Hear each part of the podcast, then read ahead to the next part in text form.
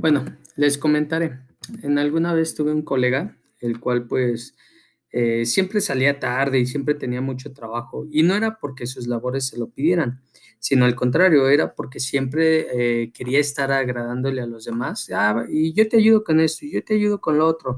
Y siempre dejaba sus tareas y sus labores al final. Entonces era un tema complicado porque también los jefes pues le exigían su trabajo y lo entregaban siempre al final, ¿no? Y lo tenían considerado como un empleado de baja capacidad porque pues siempre entregaba tarde y fuera de tiempo lo que le pedían, pero prácticamente era porque quería pertenecer a otro grupo, eh, según esto más divertido, de cuates que, que pues se juntaban para ir a tomar, a bailar y pues él consideraba que si les ayudaba con su trabajo para que ellos se fueran, pues en algún momento lo iban a invitar.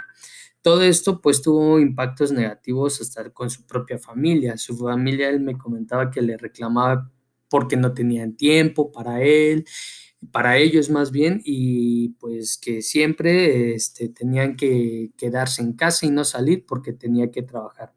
Y era, y era real, era real esta situación, pero no era porque él no cumplía con su trabajo, sino porque siempre aceptaba más trabajo del que él tenía que hacer.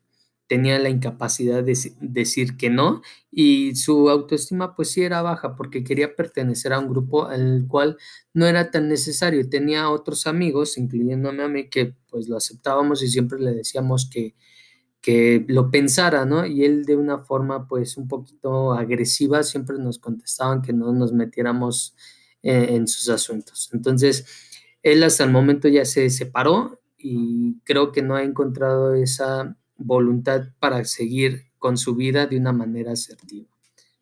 Gracias. En cuanto lo grave, pues igual sencillo empieza a grabarse